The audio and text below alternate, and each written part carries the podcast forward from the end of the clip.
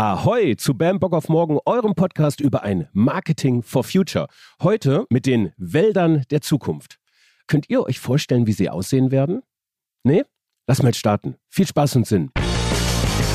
Bam Bock auf Morgen. Der Podcast für ein Marketing, Marketing for Future.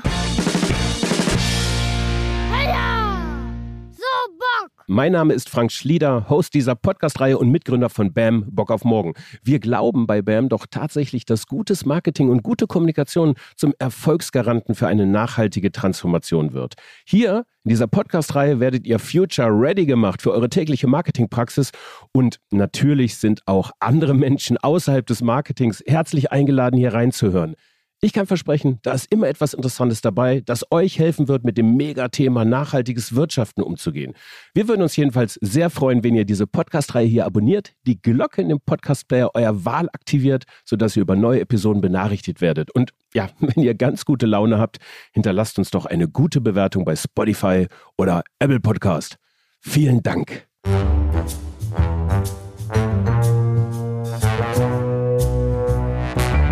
Was ist Phase, Dr. Bohn? Einmal im Monat kommen meine beiden Mitgründer Jan Pechmann und unser Wissenschaftler Dr. Friedrich Bohn zusammen, um Begriffe aus der Umweltforschung zu erklären und in die Marketingpraxis zu überführen. Heute geht's um den Wald der Zukunft. Schon erwähnt.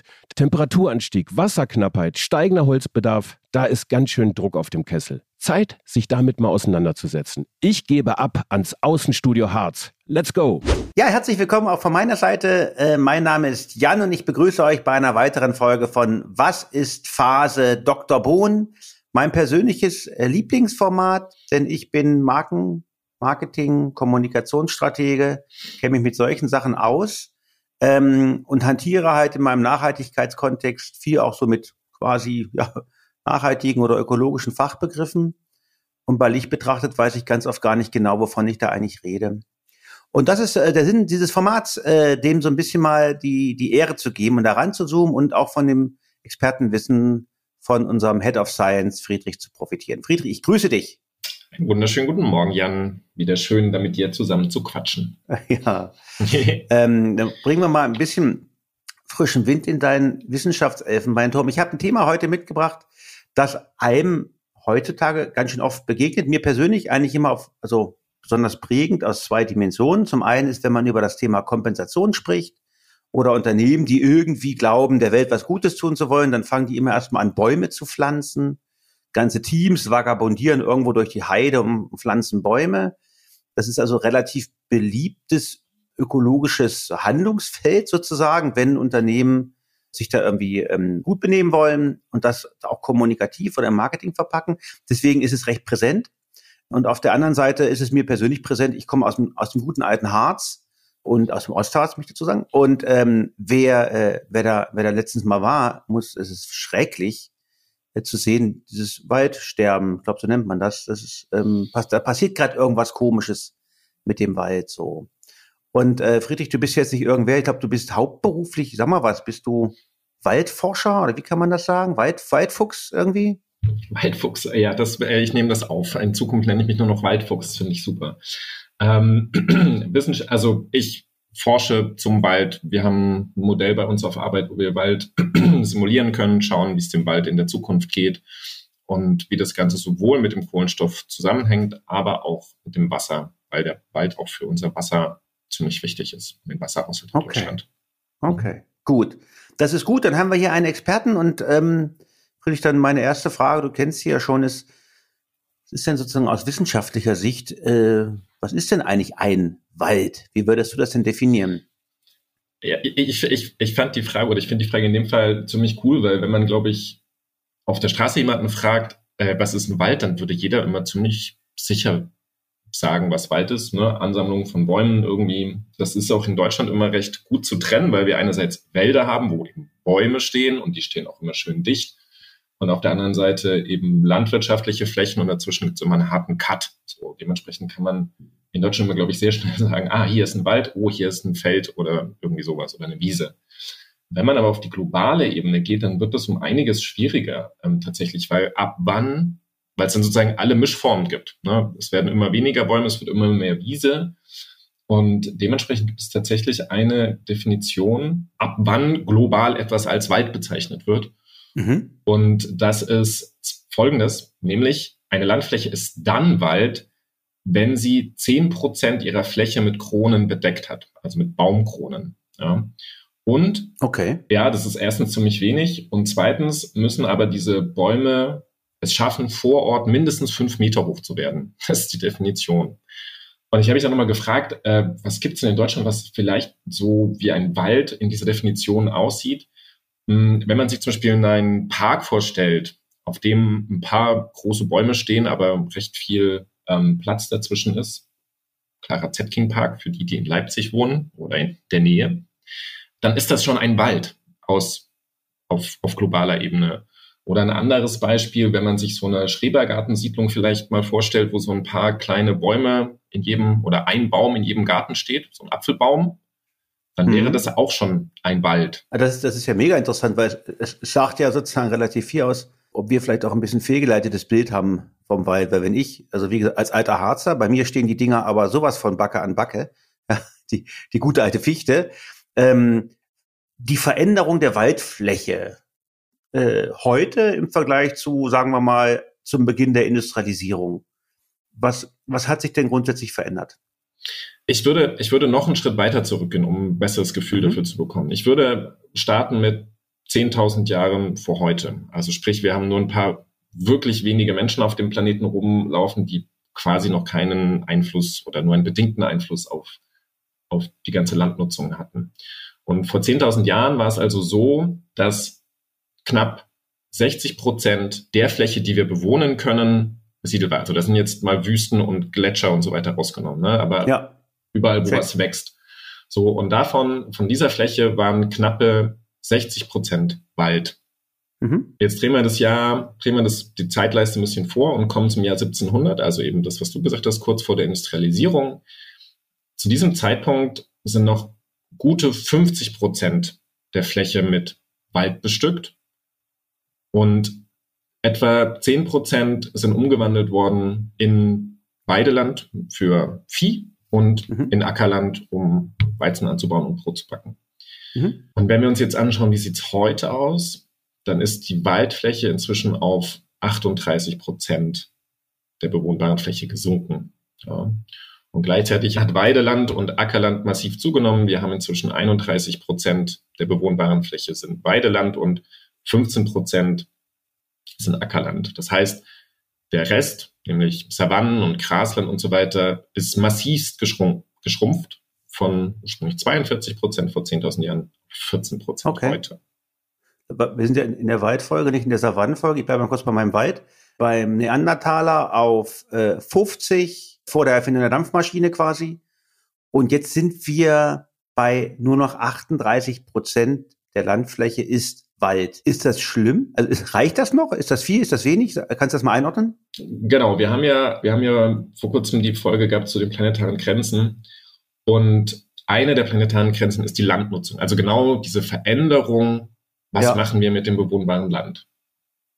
Und die Definition der Grenze basierend auf ganz vielen Vorarbeiten von WissenschaftlerInnen der letzten Jahre war zu sagen, natürlich können wir ein bisschen Wald fällen für unsere Nutzung, damit wir dort Weideland hinstellen können oder eben Ackerland oder irgendwelche anderen Sachen. Hm, aber halt nicht zu viel. Und als Grenze wurde festgelegt, 75 Prozent der ursprünglichen Waldfläche, also der Waldfläche von vor 10.000 Jahren. Ja. So. Wir haben aber inzwischen 33 Prozent gefällt. Also sprich, wir sind 8 Prozent drüber und müssen eigentlich ordentlich wieder aufforsten. 45 Prozent müssten wir eigentlich noch haben, ja. Und wir haben aber nur noch 38 Prozent, meine Damen und Herren, auf diesem Planeten. Das ist, ähm, das ist natürlich scheiße. Lass uns mal, gibt es da Unterschiede jetzt Deutschland, Europa, Welt? Ist das nochmal, kannst du da nochmal ein Wort zu sagen?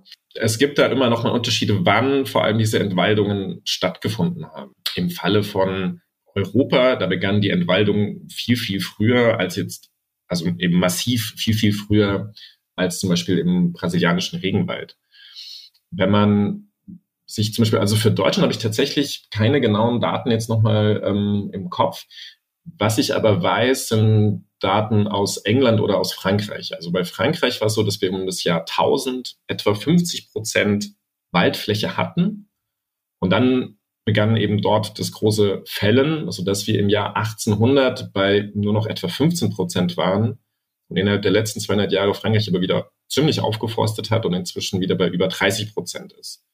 Mhm. Bei England ist es noch krasser. England hat sehr, sehr früh schon angefangen, Wälder zu ähm, fällen und sie waren dann im Jahr 1800 bei nur noch knapp fünf Prozent der Waldfläche. Also wenn man sich diese englischen Landschaften vorstellt, ja. das sind immer diese kleinen Hecken und dazwischen Felder und viel Grün. Sowohl England als auch Schottland haben aber erkannt, oh, das ist vielleicht nicht so gut. Also gerade Schottland forstet massiv auf. England ist inzwischen bei zehn Prozent und Schottland bei ungefähr 20 wieder.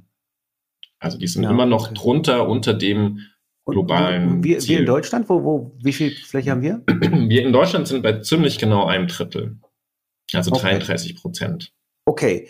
Also drastische Minimierung des Flächenanteils von Wald weltweit, in Europa vielleicht nochmal im Speziellen. Warum ist das kritisch, Friedrich? Also was geht uns denn verloren, wenn Waldfläche fehlt? Erster Punkt, den ich schon mal reinstecken möchte, das habe ich ja schon gelernt von dir, der Wald ist ja eine der wichtigsten Kohlenstoffsenken, die wir haben. Kohlenstoffsenken sind wichtig für die Bekämpfung des Klimawandels. Das ist ja ganz eindeutig ein Nachteil, oder? Genau. Also Wälder sind eins der, also anteilsmäßig quasi das bedeutendste terrestrische, also auf Land existierende Ökosystem, was uns den, das CO2 wieder aus der Atmosphäre raussaugt. Die von den Emissionen, die wir in die Atmosphäre pumpen, jedes Jahr, schaffen es die Wälder der Welt etwa 15 Prozent wieder rauszusaugen und umzuwandeln in Kohlenstoff, ähm, äh, in, in, in Holz. So. Mhm. Das ist erstmal nicht viel, ähm, weil wir einfach viel zu viel emittieren. Und wenn wir jetzt aber sagen, wie ist das in Deutschland? In Deutschland ist die Bilanz noch schlechter. Das schafft der Wald gerade mal sieben Prozent unserer Emissionen wieder einzufangen. Also die vorhandene Waldfläche. Die vorhandene Waldfläche, genau. Wenn die doppelt so groß wäre, wären es 14 Prozent. Genau. Mal platt gesagt, oder? Ja, okay. Ja, aber das, das zeigt, selbst wenn wir ganz Deutschland mit Wald ähm, zupflanzen, dann reicht es immer noch nicht, um unsere Emissionen äh, zu kompensieren. Ja. Also müssen wir, wir müssen da einfach echt runter.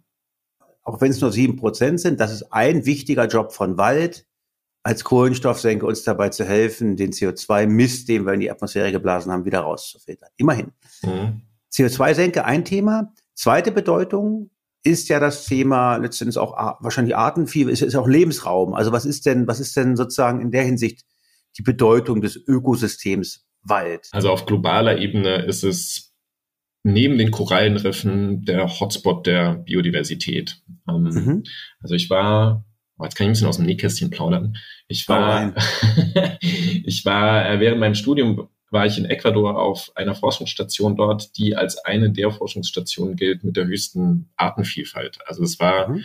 der ecuadorianische Bergregenwald und das war wirklich unglaublich, was die Artenvielfalt angeht. Also das eine beeindruckende war, ich bin mit meinem damaligen Professor durch den Wald gegangen, damit er mir erklärt, was ich dort als Student messen soll. Und auf einmal wurde der total aufgeregt und so, oh, oh, oh, guck mal, guck mal da. Und ich dachte, ja, da steht ein Baum, der blüht. Was ist daran jetzt besonders? Und mein Prof hat sich nicht mehr einbekommen. Der ist zu diesem Baum gerannt und da ist sofort hochgeklettert, um eine Blüte zu pflücken. Und ich mir gedacht, wieso macht er das? Der Grund war der, dieser Baum hatte noch keinen wissenschaftlichen Namen. Also sprich, der war noch nicht aufgenommen in, okay. in die wissenschaftlichen, wissenschaftlichen Katalog. Und damit das aber klappt, damit ein Name vergeben werden kann, brauchst du eine Blüte, einen Samen, ein Blatt etc. Also alle markanten Sachen eines Baumes. Und dieser Baum hatte eben seit es diese Forschungsstation gab, noch nicht geblüht. Deswegen, sie wussten, da ist eine neue Art, also die ist natürlich viel, viel älter, aber noch eine nicht beschriebene Art. Und sie haben gewartet, dass dieser Baum endlich blüht. So, ne? Und das ist halt Du warst dabei, wie eine neue Art nicht entdeckt wurde, aber sozusagen ja. der berühmte Fredericus Bonus heißt der Baum, glaube ich, oder? Ja. Schön wär's. okay, also, also Artenvielfalt ist offensichtlich. Äh, warum ist das wichtig? Kannst du da mal was zu sagen? Also darüber müssten wir eigentlich auch noch mal eine ganze Folge machen. Aber äh, vielleicht ganz kurze Artenvielfalt ist deswegen wichtig, weil es die Systeme befähigt, mit unterschiedlichen Situationen gerade im Klimawandel zurechtzukommen. Also sprich, wenn es mal heißer wird, dann haben wir Arten, die mit der Hitze zurechtkommen. Wenn es irgendwie zu feucht wird, dann haben wir Arten im System, die mit dieser Feuchte zurechtkommen. Das heißt, das System bleibt weiterhin Wald. Und du hattest vorhin ja den Harz erwähnt und der ist massiv gerade geschädigt, weil er einfach größtenteils Fichten stehen hatte. So. Und wenn jetzt dann eben im wie es im Harz eben war, mehrere Sachen zusammenkommen. Sprich, wir hatten 2018 einen Sturm. Fichten sind sturmanfällig. Das heißt, da sind schon mal ein paar Fichten umgeknickt. Dann hatten wir zu wenig Förster und Försterinnen, die das aufräumen konnten. Sprich, im nächsten Sommer hatte der Borkenkäfer da eine gute Grundlage, um sich zu vermehren. Dann kam eben noch die Dürre dazu, wo auch wieder die Fichte eben extrem anfällig ist, äh, weil sie nur sehr flache Wurzeln hat, äh, so dass sie sich nicht gegen den Borkenkäferausbruch wehren konnte. Und sozusagen für dieses System, was nur aus Fichten bestand, kamen jetzt drei Faktoren zusammen, die alle maximal blöd waren für die Fichte. Und wenn es halt ein Mischwald gewesen wäre mit vielen Arten, dann wären erstens ein paar Bäume nicht umgeknickt wegen dem Sturm, es wären die Bäume ähm, hätten nicht alle gelitten unter der Trockenheit und der Borkenkäfer hätte einfach viel weniger Bäume gehabt, die er befallen konnte. So. Ja.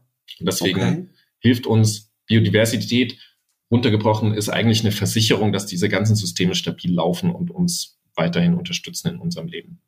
Dann, dann nehmen wir mal den Ball und werfen den jetzt mal nach vorne. Also wenn ich jetzt beschließe, die Waldfläche hoch zu pushen, mhm. von nur noch knapp paar 30 auf mindestens 45 Prozent, dann würde ich als alter Harzer natürlich äh, im Reflex zur Fichte greifen und die einpflanzen. Da habe ich jetzt gelernt, ist gar nicht die Empfehlung. Deswegen hätte ich gerne mal eine kurze Regie, Friedrich. Der Wald der Zukunft. Angesichts des Klimawandels und dessen Anforderungen gewissermaßen. Wie wird sich der Wald der Zukunft verändern müssen? Meine Empfehlung, auch die von vielen meiner ähm, Waldforscher und Forscherinnen Kollegen ist, auf jeden Fall die Diversität erhöhen, weil wir nicht wissen, welchen Klimapfad wir in der Zukunft einschlagen werden. Das heißt, wir müssen sowohl mit einem einen Wald jetzt bauen, der mit dem Paris Agreement, also unter den zwei Grad Klimawandel ähm, zurechtkommt, ähm, aber eben auch mit schlimmeren Szenarien. Dafür, deswegen ist schon mal Diversität wichtig. Ne? Das zweite ist, die Arten sollten in jedem Fall mit Trockenheit besser zurechtkommen, in den meisten Fällen. Wobei wir da jetzt wieder dann bei dem Problem sind, natürlich an einem Wald, der nah an einem Fluss steht, wo wir also davon ausgehen können, dass jetzt die Trockenheit nicht das Allerschlimmste ist. Da brauchen wir andere Arten als jetzt Wälder, die auf irgendeiner Bergkuppe oben draufstehen. Das heißt, man kann jetzt nicht genau sagen, baut überall in Deutschland Eichen und Buchen an. Das ist immer sehr, sehr standortspezifisch. Aber grundsätzlich Arten, die tendenziell mit Trockenheit zurechtkommen und eher Laubbäume als Nadelbäume. So, das ist so vielleicht grob die, die Richtung, die man, also die man verallgemeinern kann. In jedem Fall diverser und das auch nochmal dann differenziert je nach Lage, Standort. Mal ganz konkret jetzt so für als alltagspraktischen Tipp. Ich will morgen einen Baum pflanzen bei mir im Garten. Äh, Buche, Ulme, Platane. Was hätten Sie denn gerne, Herr Bohn?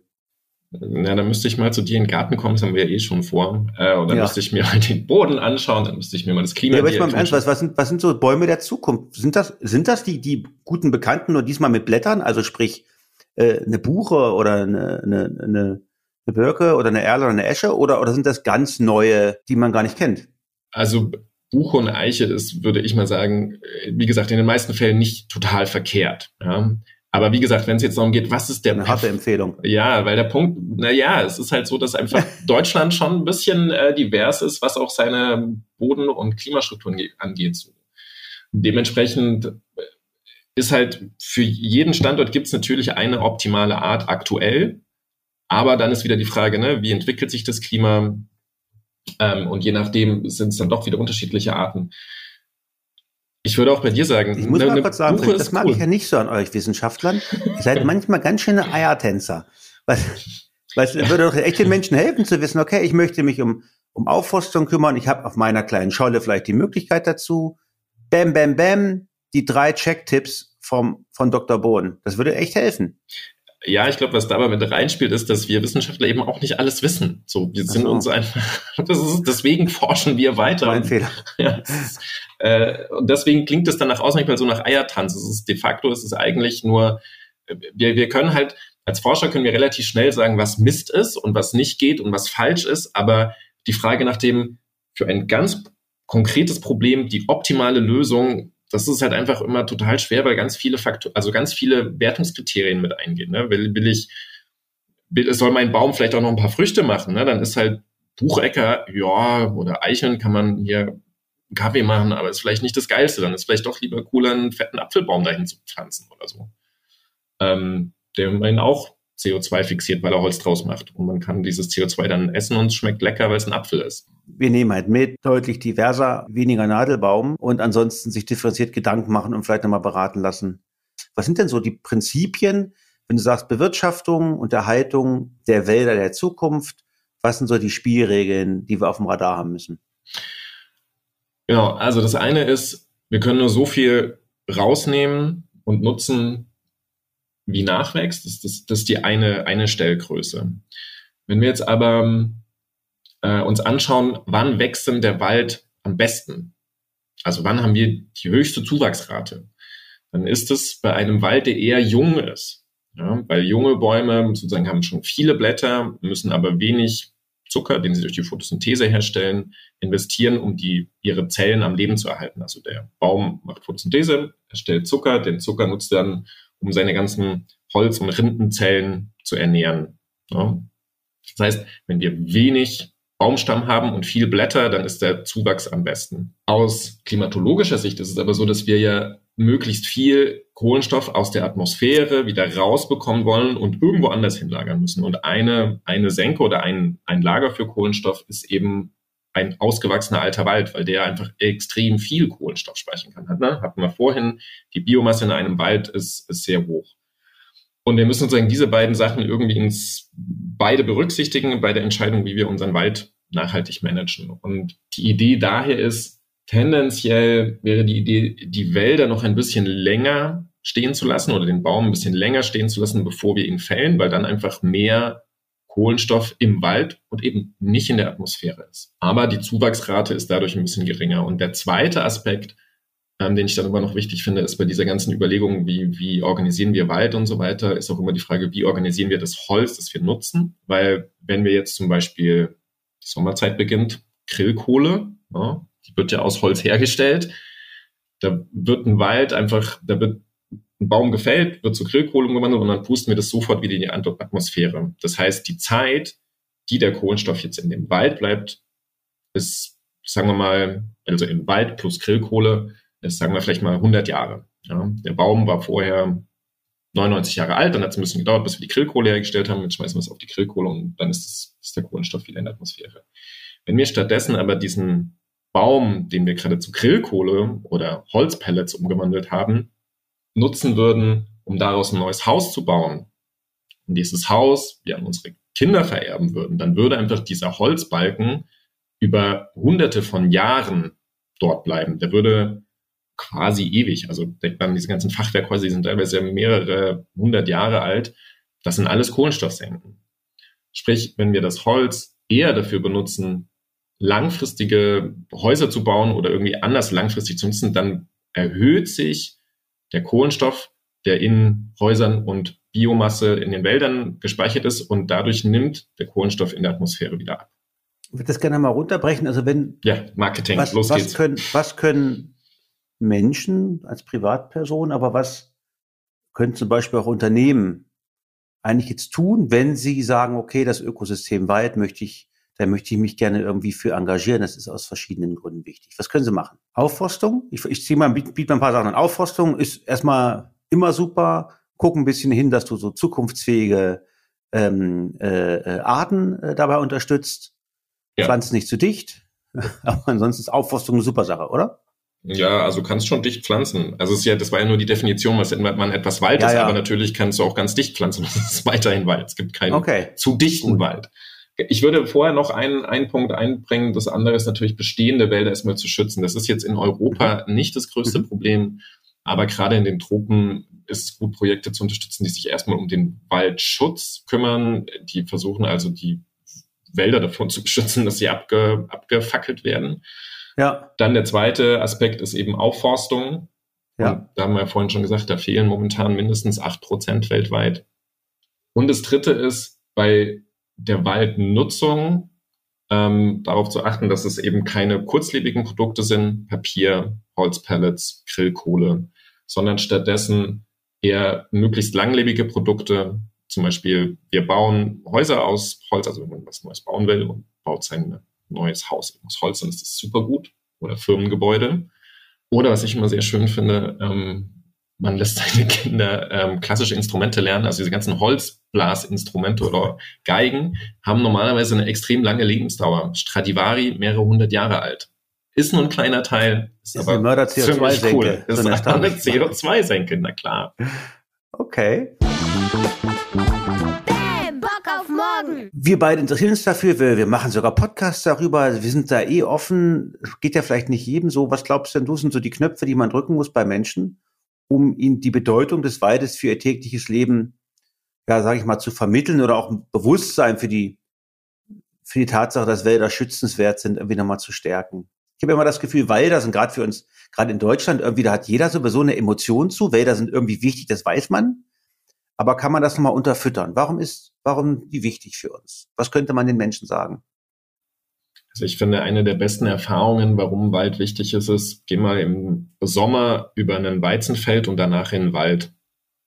Also auf dem Weizenfeld bei 35 Grad bist du echt am Schwitzen. Vor allem, mhm. oder wenn es gerade so schön auch noch abgeerntet ist und so schön so diesen ähm, die Spelzen die so in der Nase. in der Nase so, das ist richtig so. Äh, und dann gehst du in einen, in einen artenreichen Wald und auf einmal sinkt die Temperatur um bis zu 10 Grad. Es ist kühl, es ist feucht, es ist schattig.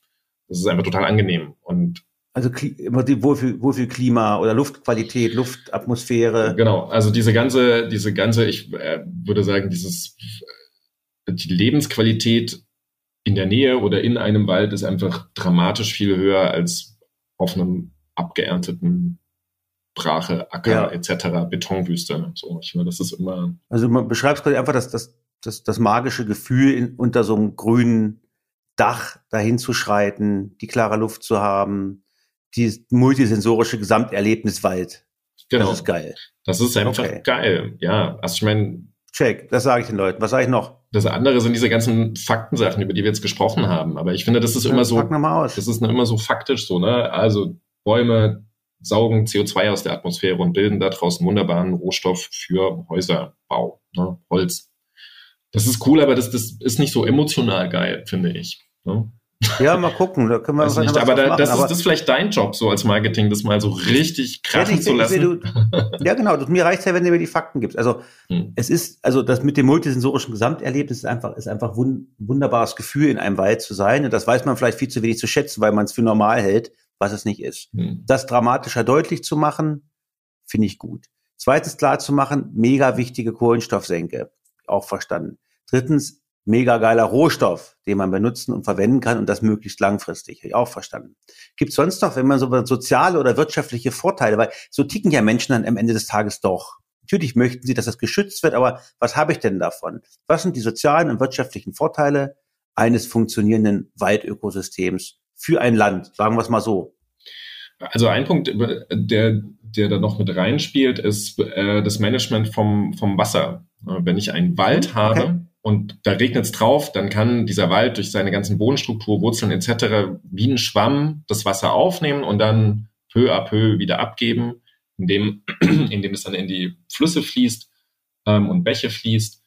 Beziehungsweise verdunstet er das Wasser auch wieder. Dadurch ist es eben so kühl im Wald im Sommer. Das ist sozusagen wie wenn wir schwitzen, das kühlt auch. Das machen die Bäume eben auch.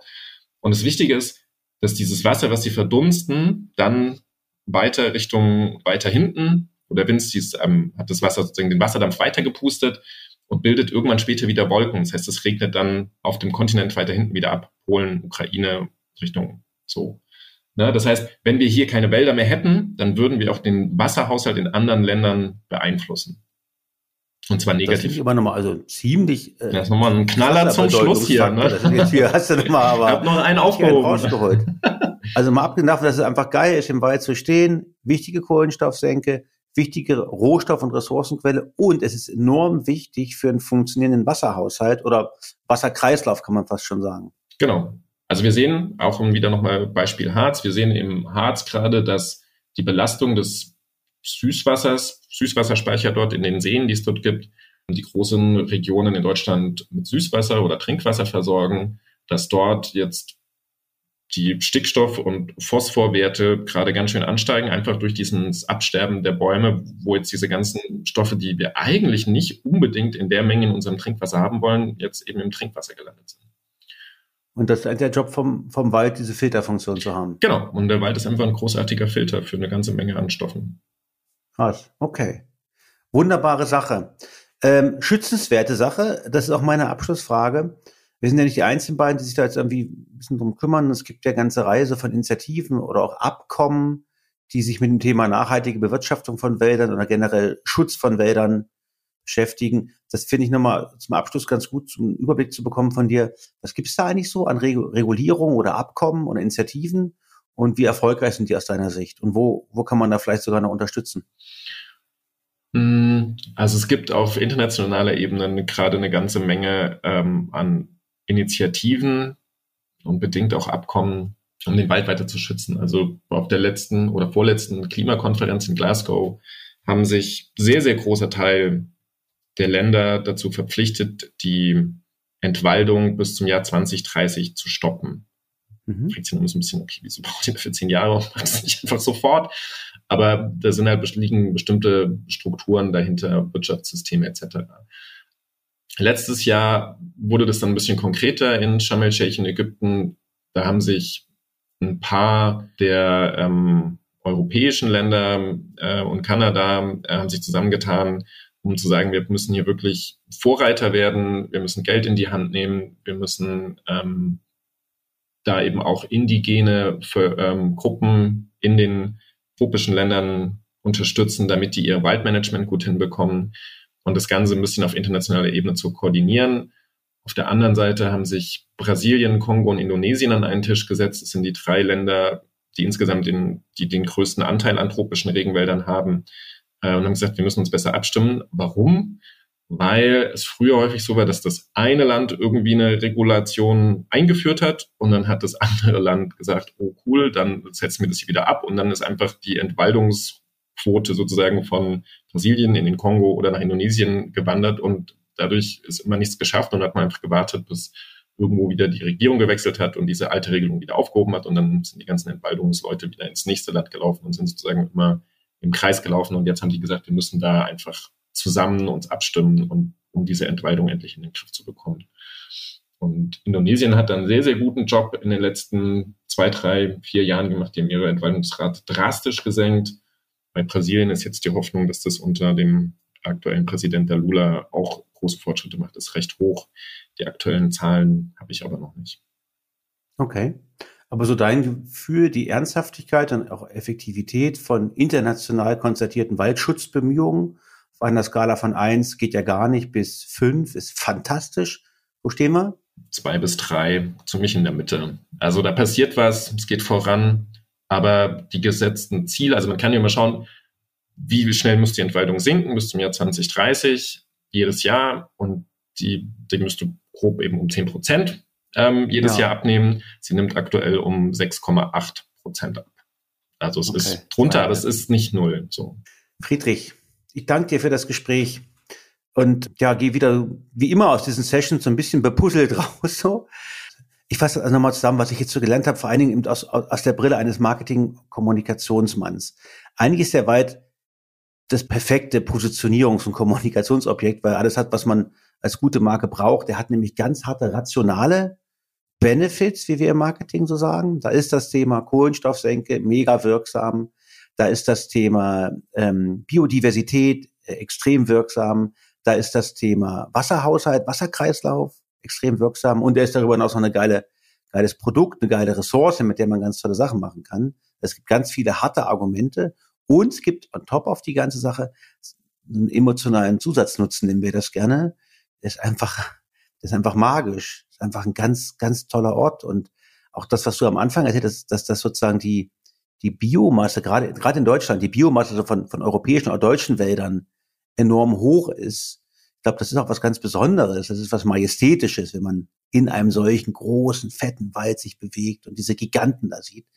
Das, das macht was mit einem. Da gibt's irgendwie so eine, natürlich Verbindung, glaube ich, von Menschen zu dem, zu diesem Raum Wald. Wenn sie erstmal drinnen sind, spürt man das auch. Wenn man halt nicht drin ist, vergisst man es vielleicht wieder. So. Also ich glaube, das ist alles da, um da wirklich tolle Geschichten draus zu erzählen. Und es kommt leider noch was Drittes hinzu. Dieses tolle Ding ist äh, leider massiver Bedrohung. Also die Grundfläche des Waldes ist kritisch, also unter der kritischen globalen planetaren Grenze. Ja, wir müssten eigentlich 45 Prozent Wald noch haben, haben aber nur noch ein paar 30 in Deutschland. Was hatte ich, Friedrich, 32? 33 in Deutschland. 33. Mhm. Das, ähm, das, das reicht nicht. Weltweit sind es irgendwie dann bloß 38. Das ist absolut kritisch. Und auch das Thema Waldschutz ist irgendwie besser, ist noch vor ein paar Jahren, aber auch nicht da, wo es hingehört. Und was man im Prinzip machen kann, wenn man sich engagieren will, A, ich glaube, Faszination Wald kommunikativ zu vermitteln, inszenieren, den Menschen das zu erklären, ist, wäre ein ganz konkreter Job, den wir machen können. Und dann darunter liegen im Prinzip die drei großen Handlungsfelder. Erstens, bestehende Wälder tatsächlich zu schützen, zu umarmen, zu umhegen, sich darum zu kümmern. Zweitens das Thema Aufforstung ähm, entsprechend aktiv mitzubetreiben. Und drittens, und das ist dann vielleicht wirklich unser Job, die Bedeutung dieses Phänomens Wald den Menschen so zu erklären, dass sie sich stärker engagieren. Das habe ich jetzt so für mich mit rausgenommen, Friedrich. Wunderschön. Man merkt, dass du Marketingmensch bist. Ja, Friedrich, dann würde ich sagen, vielen, vielen Dank, oder? Jo, bis zum nächsten Mal. Bis zum nächsten Mal bei Was ist Phase? Dr. Bohn. Ja, vielen Dank, Friedrich, vielen Dank, Jan, für dieses schöne auditive Waldbaden. Kurzer Aufruf zum Schluss. Wenn euch diese Podcast-Reihe gefällt, dann abonniert sie doch, aktiviert die Glocke in dem Podcast-Player eurer Wahl, sodass ihr über neue Episoden benachrichtigt werdet. Nächsten Mittwoch geht's weiter. Danke, ciao. Dankeschön fürs Zuhören. Bis zum nächsten Mal. Ciao.